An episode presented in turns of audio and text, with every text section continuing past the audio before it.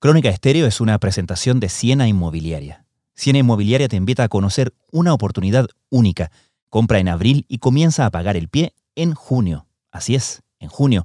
Aprovecha las ofertas de los proyectos en San Miguel, La Florida y Ñuñoa. Todos los detalles los encuentras en siena.cl. Comenzamos con el capítulo de hoy.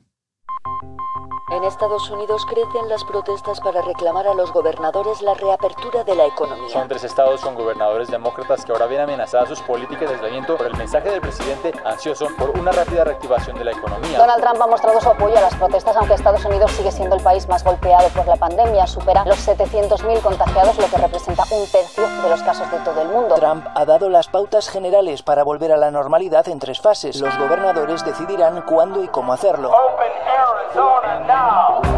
Desde la sala de redacción de La Tercera, esto es Crónica Estéreo. Cada historia tiene un sonido. Soy Francisco Aravena. Bienvenidos.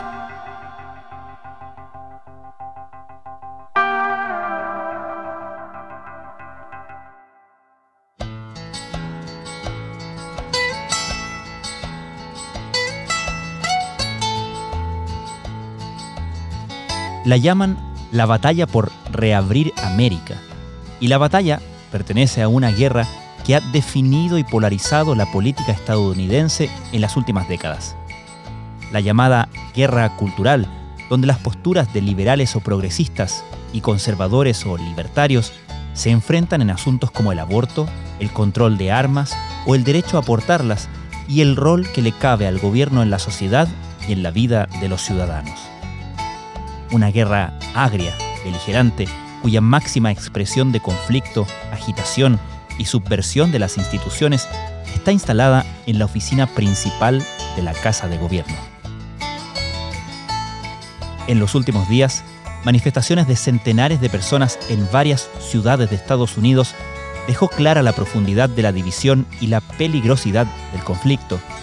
Lejos de restarle protagonismo, la pandemia más importante de la historia mundial reciente ahora sirve de decorado de fondo para esta nueva batalla. La batalla por reabrir aquello que los estadounidenses llaman América.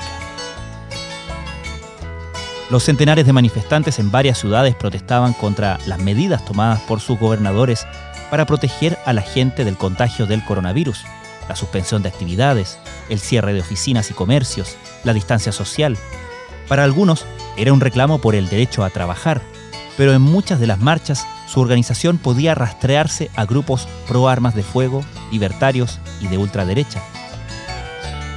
En Denver, Colorado, un grupo de indignados trabajadores de la salud salieron a contramanifestarse. En la postal del fin de semana, una mujer le gritaba a un enfermero que este es un país libre y devuélvete a China.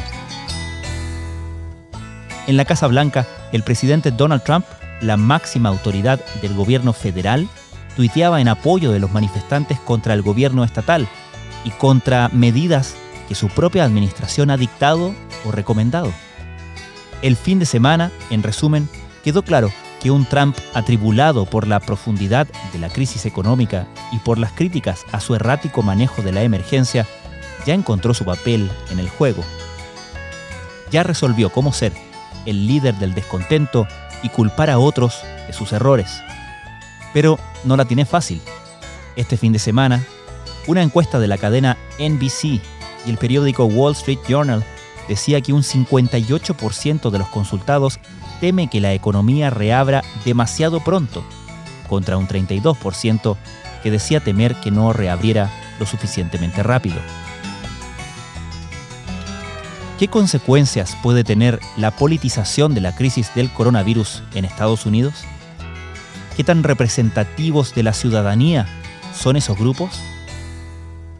¿Cómo podemos interpretar lo que pasó?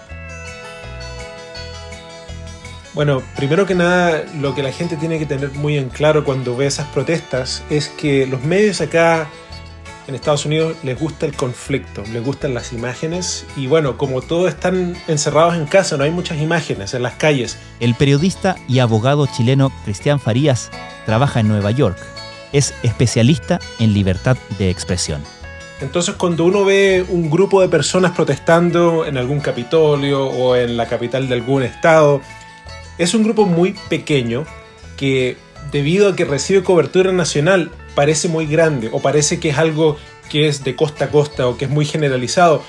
Pero eso es un poco una distorsión de la realidad. Los enfermeros se plantaron con determinación para responder en silencio, pero los manifestantes reaccionaron molestos. Estos últimos protestaban en Denver, Colorado, para que levanten la orden de permanecer en casa y volver a sus trabajos.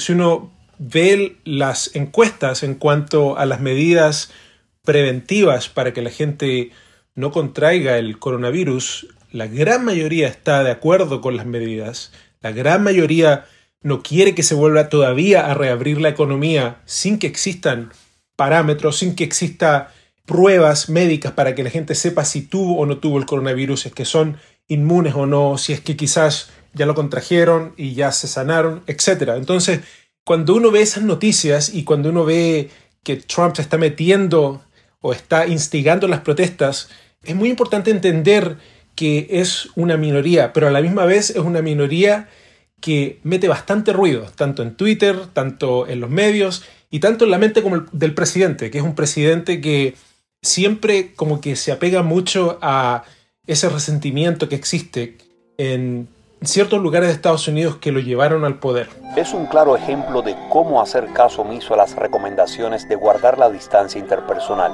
De Texas a Maryland, pasando por Indiana, son muchos los ciudadanos que salen a la calle en un acto de rebeldía y con un mensaje claro. No se puede cerrar Estados Unidos. Ese resentimiento que existe en contra de las élites, en contra del profesionalismo, en contra de la expertise, en contra de las personas que viven en estados más liberales como lo son Nueva York, California.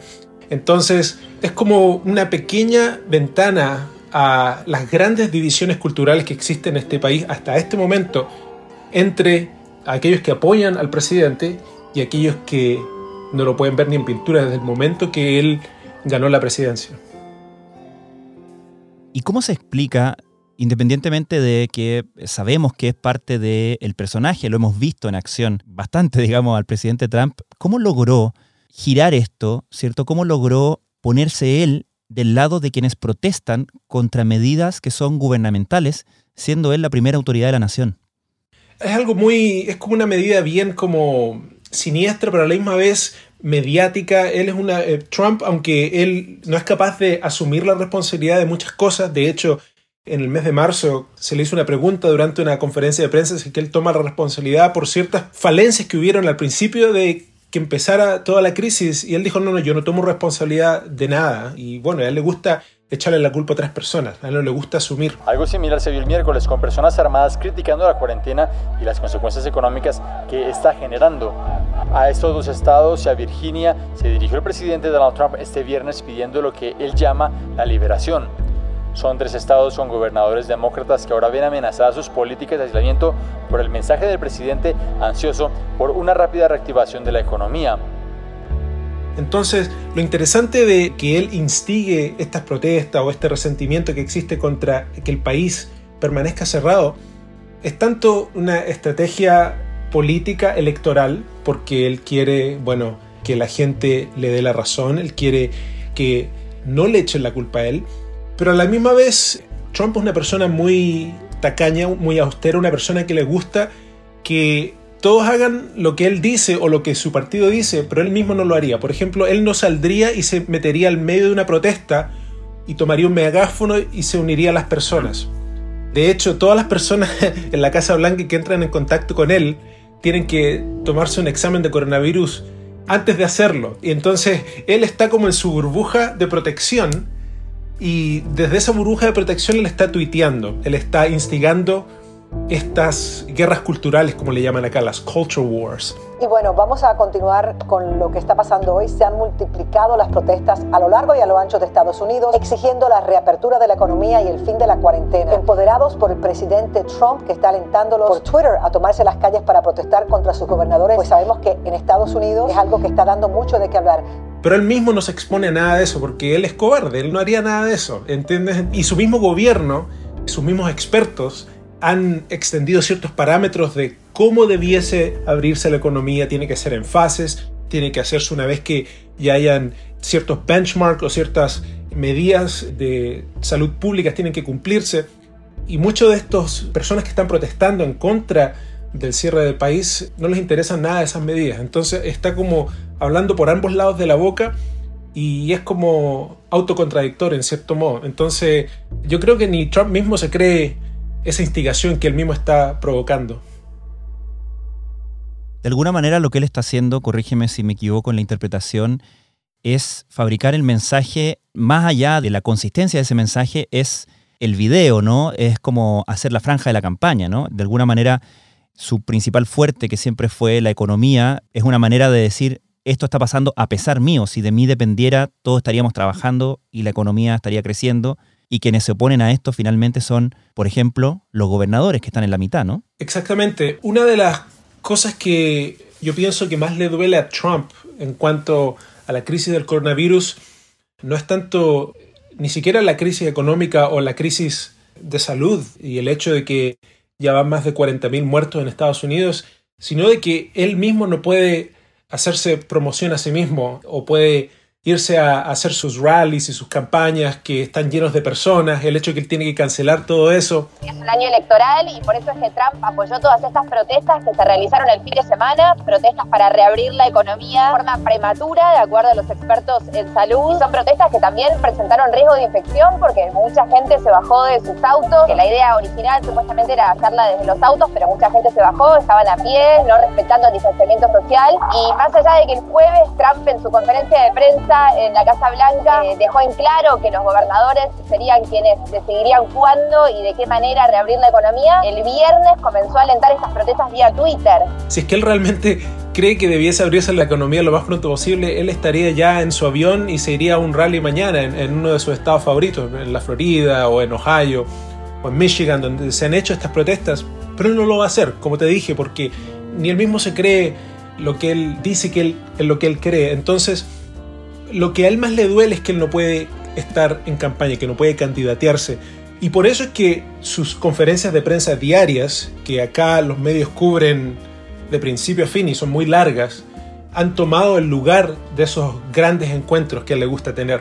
Por eso es que él se pone en el centro de esas conferencias de prensa, le hacen preguntas a veces muy técnicas y él tiene que darle el micrófono a sus expertos porque él no, tiene la capacidad para responderla y muchas veces ha contradicho a sus mismos expertos desde el podio de la Casa Blanca.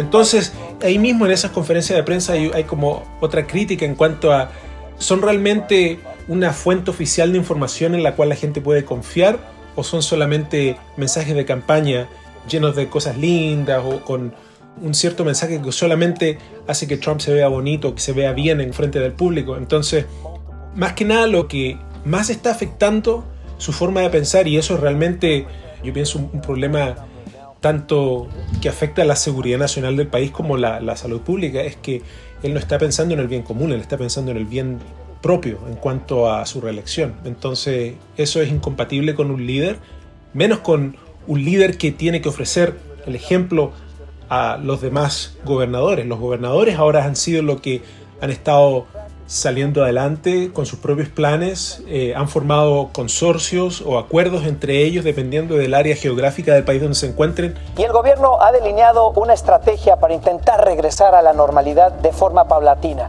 en tres fases. Vamos a revisar cada una de estas fases, durará 14 días si es que va funcionando cada paso. En la primera fase se mantendrá el distanciamiento. Por ejemplo, los gobernadores de Nueva York, New Jersey, Pensilvania, Connecticut, y Delaware, creo, se han reunido para ver cómo ellos, estos estados que están cercanos, aledaños en el área metropolitana de Nueva York, cómo ellos pueden juntos formar un plan de acción para reabrir de a poco la economía en base a las mejores prácticas y a la recomendación de los expertos. Algo que el gobierno federal debiese estar ofreciendo en cuanto a dirección. Ellos han tenido que tomar esa iniciativa porque no la están recibiendo desde Trump. Me gustaría, Cristian, que nos ayudaras a entender esta expresión en toda su profundidad, ¿no? La expresión guerra cultural. La hemos escuchado, por cierto, estamos familiarizados con esa expresión en otros momentos, particularmente en las campañas recientes estadounidenses, donde se ve que las cosas que están en juego, las cosas que están en conflicto, son cosas muy profundas para la gente que cree y adhiere a un lado u otro. Quizás el ejemplo más claro de esto sea la posición frente al aborto, ¿no? Pero así hay muchos otros temas. Pero en ese sentido me llama la atención porque vimos como el tema del acceso al aborto, por ejemplo, fue uno de los primeros en, de alguna manera, politizarse a lo largo de esas líneas de división política partisana en el contexto de este coronavirus, de la emergencia por la pandemia. Las guerras culturales han estado o han ardido en este país por décadas. Tú mencionaste lo del aborto, pero también existe la guerra cultural en cuanto al acceso a las armas, gun rights que le llaman en inglés. Fueron más de 20.000, llegaron desde todo Virginia, algunos armados hasta los dientes para exigir al gobierno estatal que respete su derecho a portar armas. Quieren pintarnos eh, de otra, de, de otra forma, cuando somos pacíficos y utilizamos legalmente las armas para protegernos.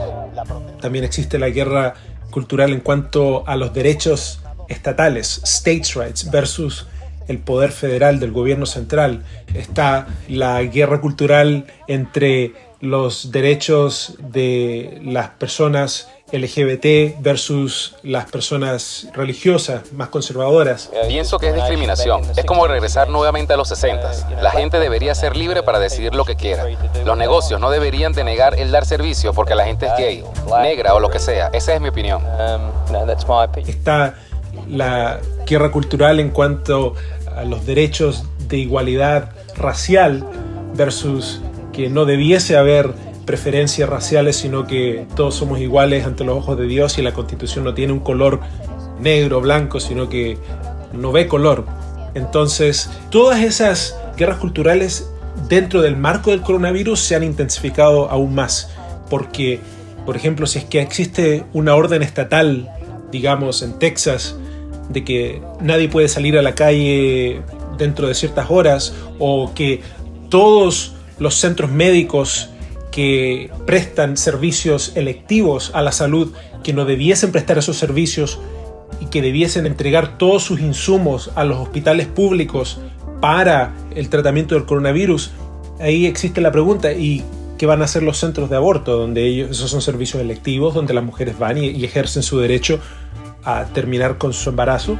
Bueno, la clínica Plan Parenthood y otros organismos autorizados para interrumpir embarazos demandaron al estado de Texas por tratar de prohibir sus actividades durante la alerta sanitaria, acusándolos de aprovecharse de la contingencia para cumplir con promesas políticas. Y, es que el director y ese debate que siempre existió en este país ahora se ha intensificado más en base al coronavirus y ahora los jueces están decidiendo estos casos. Acaban de decidir un, ahora uno en Texas, donde dos jueces republicanos, dos jueces conservadores y un juez liberal básicamente no estuvieron de acuerdo, pero los jueces conservadores ganaron y dijeron, bueno, en base a esta crisis que existe, sí está bien, está correcto de que se suspenda el derecho al aborto porque, bueno, existe esta necesidad mayor de que hay personas muy enfermas que necesitan que cualquier servicio, cualquier material de insumo que ayude para que la gente se proteja, PPE que le llaman Protective Personal Equipment, que es, vaya al tratamiento de esas personas. Y esta decisión se produce en respuesta al intento del gobernador Greg Abbott de explotar la pandemia para bloquear el acceso al aborto. Y todo eso se va a decidir en tribunales y acá especialmente a los políticos le encantan esas guerras culturales porque así es como pueden animar a la base, animar a sus seguidores y ahí es cuando empiezan las peleas políticas y bueno, y mm. Trump le encanta todo eso, le encantan todas esas guerras culturales porque así es como él piensa que él gana votos. Entonces, va a ser muy interesante cómo los tribunales lidian con todos estos asuntos, pero de que se han intensificado más, eso no hay duda alguna. Y bueno, no cabe duda en mi, mente de que una o varias de estas disputas ya van a llegar a la Corte Suprema. De hecho, la semana pasada y la anterior, una llegó en cuanto a los derechos al voto. Si es que un Estado puede organizar una primaria electoral durante esta época de crisis o debiese suspender esa primaria porque estaría exponiendo a muchos votantes a que se contagien. Entonces, eso es una pregunta muy seria Y bueno, la, Corte Suprema tuvo que decidir y, decidió a favor del Estado, de que el Estado tiene ese poder, de si es que la primaria ya está en el calendario, la gente tiene que asistir y si es que no quieren votar, bueno, pierden el derecho al voto. Miles de personas salieron este martes a votar en Wisconsin. El estado celebró primarias y elecciones para renovar cargos locales a pesar del coronavirus. Usando mascarillas y manteniendo la distancia, muchos votantes acudieron a ejercer su derecho al voto formando largas colas delante de los centros electorales. A falta de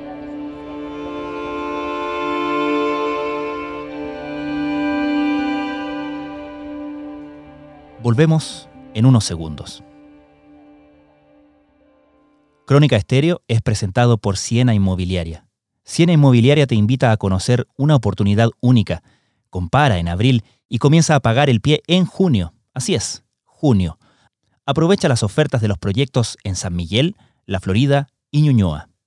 Todos los detalles los encuentras en siena.cl. Sigues escuchando Crónica Estéreo, el podcast diario de la tercera. También en los últimos días, el lunes, si no me equivoco, y durante el fin de semana, hubo reportes que rastreaban el inicio de por lo menos algunas de estas protestas en algunas de las ciudades de Estados Unidos y lo rastreaban justamente a grupos que eran pro armas, por ejemplo, grupos que estaban asociados con la agitación, incluso circulaban videos de gente llamando a lo que definían como desobediencia civil, en este concepto de me quieren quitar mi libertad de trabajar en base a este argumento de cuidar la salud, ¿no? Exacto. Muchas de las cosas que se vieron durante la campaña del año 2016, y, y bueno, ya está establecido de que hubieron muchos actores, entre ellos el gobierno ruso, que plantó mucha como discordia dentro del país mediante muchos métodos, tanto por Facebook como por Twitter, como por actores políticos. Y bueno, eso ya está establecido mediante los servicios de inteligencia de este país. Hubo una tremenda investigación por medio de Robert Mueller y el Departamento de Justicia se dan a conocer nuevos detalles de los supuestos ciberataques por parte de Rusia que pudieron haber interferido en las elecciones presidenciales. Ahora, el periódico The Washington Post reveló que la CIA llegó a la conclusión de que Rusia sí ayudó al presidente electo Donald Trump. Eso se estableció, ocurrió el año 2016 y existe la disyuntiva ahora, si es que Rusia u otros actores, quién sabe, también están tratando de hacer lo mismo, están abusando del pánico, como dicen, en cuanto al coronavirus para agrandar incluso más esto de lo que hablábamos hace un rato, estas discordias, estos conflictos culturales que existen en este país. Y bueno, y la pregunta también es esa, si es que estas protestas son orgánicas, son organizadas por personas comunes y corrientes, o si es que hay alguien que está detrás de ellas, que está planeándolas, o alguien quizás tenga motivos no muy puros o limpios para llevar a cabo estas protestas. Y bueno, no se ha contestado esa pregunta, pero la gente tiene el derecho y debiese ser muy suspicaz al ver estos informes porque, como te digo, la gran mayoría de los estadounidenses están a favor de que existan medidas preventivas, de que si es que se va a abrir el país sea lentamente. Entonces, que se le esté dando demasiada cabida, demasiado promoción gratis a estos grupos que en televisión parecen ser grandes, pero no, no representan a la mayoría del público es algo muy sensible y yo pienso que los medios también tienen que ser muy críticos al darle tiempo al aire a estos grupos. The love, the love is here, the patriotism is here like it hasn't been in, in a very long time. It's, it's back. And anybody denying that is the enemy. Cristian, ahora en este juego político, ¿no? En cómo esto encaja en la estrategia, porque Tú me mencionabas, por ejemplo, al principio de la conversación, que si uno mira las encuestas, aún es una gran mayoría, entiendo que según la encuesta de NBC, Wall Street Journal era el 58% de los encuestados, al menos que decían que les preocupaba que se apurara el tema de reabrir la economía cuando no fuera seguro aún. Y en este enfrentamiento de Trump con los gobernadores, ¿no? Para echarles a ellos la culpa, darles a ellos la responsabilidad de lo que salga mal, ¿verdad? También hay muchos gobernadores que son republicanos. De, alguna manera, el Partido Republicano se va a ver o se está viendo en una posición más o menos incómoda en todo esto, ¿no? Sí, es una posición muy incómoda y a la misma vez interesante porque hay gobernadores republicanos, que ese es el partido del presidente Trump, por ejemplo, en Ohio, en uh, Massachusetts, en Maryland, son gobernadores republicanos, pero a la misma vez son gobernadores de estados que se les podría denominar como estados púrpura, en el sentido que no son ni republicanos ni demócratas, sino que están así como 50-50 y resulta que tienen un, un, gobernador republicano. Y lo bueno de estos gobernadores es que ellos son muy pragmáticos, ellos conocen la realidad de su estado, de sus residentes, y por lo tanto son muy mesurados a la forma de hablar, son muy mesurados en las medidas que han tomado el gobernador DeWine de Ohio ha recibido notas muy altas por cómo él ha manejado la crisis dentro de sus fronteras en el estado de, de Ohio. Y bueno, y este es un gobernador que es conservador, pero a la misma vez que está muy pendiente de lo que está ocurriendo en el estado, con sus propias personas, con los hospitales que existen en el estado, etc. So from Ohio, the governor now planning to restart, uh, reopen his state two weeks from now. Governor Mike DeWine is with me live, and sir, welcome back to our program. Thank you for your time. You were one of the first governors. Y por otro lado, existe el problema de que como Trump es un, perdón el, la expresión, un alfeñique en la forma en cómo él trata con los estados dependiendo de que si son de su partido o no, existe la pregunta si es que Trump está siendo favoritista en cómo él, como la persona que dirige el gobierno central, como el presidente de los Estados Unidos, si es que él realmente está prestando ayuda desde este poderosísimo gobierno de una manera ecuánime, de una manera igualitaria, de una manera justa, en base a cuán grave sea la situación en cada estado, porque los estados son, aunque son 50 de ellos, son muy diferentes en su composición, en, su geografía, en la cantidad de personas que viven en cada estado. Entonces, como los estados son los que le, en, otras palabras, son los que le regalan la presidencia a Trump al momento de las elecciones, por ejemplo, Ohio, un battleground state que le llaman, es un estado que, que decide la elección.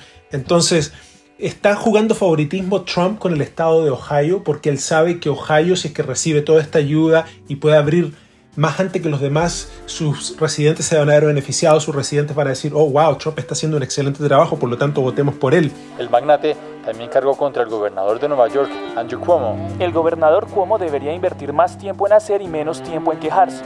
Sal ahí y haz el trabajo, deja de hablar. Le construimos miles de camas de hospitales que usted no necesitaba ni usó. Le dimos un gran número de respiradores que usted debería haber tenido y le ayudamos con las pruebas que usted debería estar haciendo. Mientras tanto, existen otros estados como Nueva York, que todos saben que Nueva York es un estado muy liberal, un estado que jamás votaría por un republicano en masa y que va a perder. Él sabe que él va a perder el estado de Nueva York al momento de la elección. Es como algo que ya está predeterminado. Entonces, por lo tanto, yo no tengo que ayudar a Nueva York porque no me rinde ningún beneficio político. El estado de la Florida también es otro estado que es ese estado batalla, battleground, que también es muy importante el momento de las elecciones, que las últimas elecciones se dio por Trump, pero quién sabe, puede que no. Entonces, le está dando más ayuda médica o en cuanto a ayuda financiera al estado de la Florida, o está enviando insumos más rápidamente que con otros gobernadores, como el gobernador de Nueva Jersey, que es otro estado que está al lado de Nueva York, que es muy liberal, que no ha votado por un republicano en muchos, muchos años. Entonces, este juego político que al parecer está jugando Trump es un juego muy peligroso, pero a la misma vez deja muchas preguntas en cuanto a si es que este presidente es realmente el presidente de los Estados Unidos o es el presidente solamente de algunos estados los que le, le van a beneficiar políticamente. Tú estás hablándome ahora desde Nueva York. En esa zona, ¿no? En Nueva York, New Jersey, estamos viendo lo peor de la manifestación de esta emergencia sanitaria en términos no, solamente de cifras, sino que de, disrupción de la vida de las personas, del convivir con el drama, etc. ¿Crees tú que en el resto de los estados, dado la regionalización, ¿cierto? Dado lo disgregado que es la atención y la información en Estados Unidos, se está percibiendo lo que les puede esperar, lo que les puede venir en eh, las próximas semanas? Es muy difícil predecir nada en estos días. Estamos viviendo día a día, semana tras semana. La información cambia a cada momento. Muchos expertos dicen que el hecho de que abran los estados va a depender de la capacidad de que haya testing de personas, si es que tienen el coronavirus, si lo han tenido, si es que son inmunes, etc. Entonces es muy difícil predecir, pero se ve ya en las calles, se ve que la vida no va a volver a la, normalidad rápidamente. Yo he estado trabajando personalmente desde la casa hace más de un mes y en realidad es muy diferente. Muchas cosas que uno tiene que cambiar su estilo de vida y no te sabría decir si es que hay indicios de cuándo se va a abrir el estado de Nueva Jersey, pero la realidad es que por lo menos este estado es el segundo estado con la mayor cantidad de muertes y es una realidad que muchos ya viven en carne propia, tanto porque conocen a personas o tienen familiares que se han enfermado del coronavirus o porque sus trabajos se han visto afectados y han perdido su fuente de ingreso y han tenido que recibir ayuda del gobierno.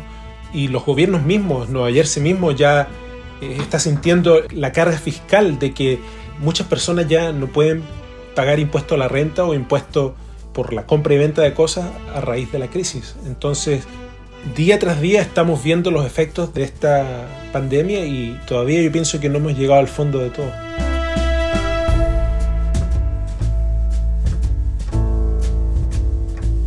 Cristian Farías, muchísimas gracias. Gracias, Francisco.